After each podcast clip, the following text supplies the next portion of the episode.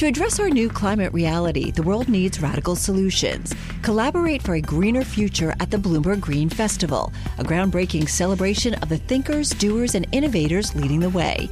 From design and culture to technology, science, and entertainment, hear from inspirational speakers and immerse yourself in climate solutions. July 10th through 13th in Seattle. Title sponsor Amazon. Get 20% off using promo code radio20 at bloomberglive.com slash green festival.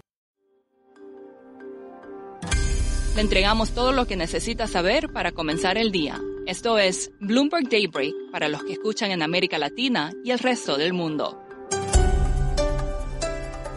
Buenos días y bienvenido a Bloomberg Daybreak América Latina. Es 16 de febrero de 2023, soy Clara Hernández y estas son las noticias principales. Los inversionistas mostraron un apetito por activos más arriesgados y las acciones europeas subieron después de una serie de resultados sólidos.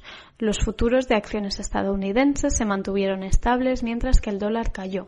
China advirtió a Estados Unidos de que las crecientes tensiones podrían poner en peligro las conversaciones con las cuales ambas naciones buscan reparar los lazos después de la saga de los globos. Los jefes diplomáticos Anthony Blinken y Wang Yi se dirigen a una reunión de seguridad en Alemania donde pueden reunirse al margen. Añadiendo más fricción, China impondrá fuertes multas a Lockheed Martin y Raytheon por la venta de armas a Taiwán. Los datos de ASML robados por un ex empleado en China provenían de un software interno utilizado para almacenar información técnica sobre maquinaria, según dijeron personas familiarizadas con la situación.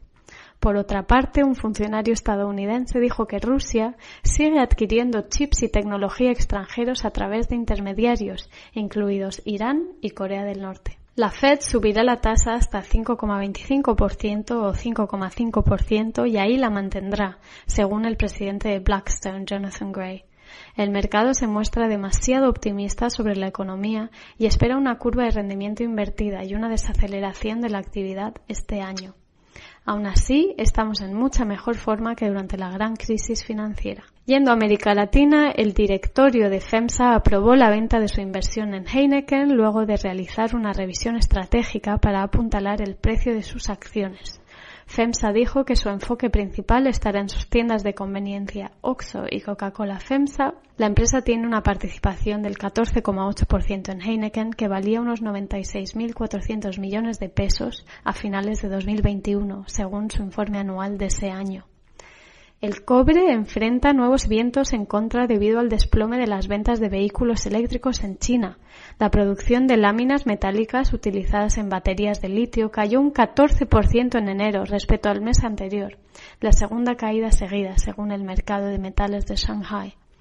Las ventas de vehículos eléctricos cayeron después de que el gobierno chino eliminase los subsidios. La presidenta de Perú, Dina Boluarte, se reunió con los líderes de los partidos políticos, incluida la influyente jefa de la oposición, Keiko Fujimori, mientras intenta romper un punto muerto en el Congreso sobre la convocatoria de elecciones anticipadas.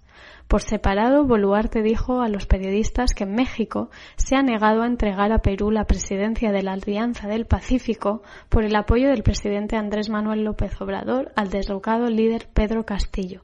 Por último, unos astrofísicos observaron una explosión luminosa colosal provocada por una colisión entre dos estrellas de neutrones a unos 140 millones de años luz de distancia, según informó Reuters.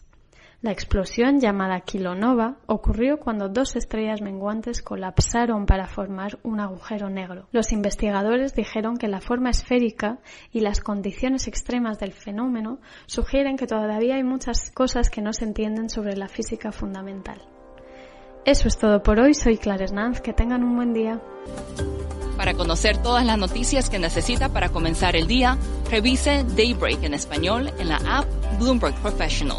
También puede personalizar Daybreak para recibir las noticias que desee. Eso es todo por hoy. Sintonice mañana Bloomberg Daybreak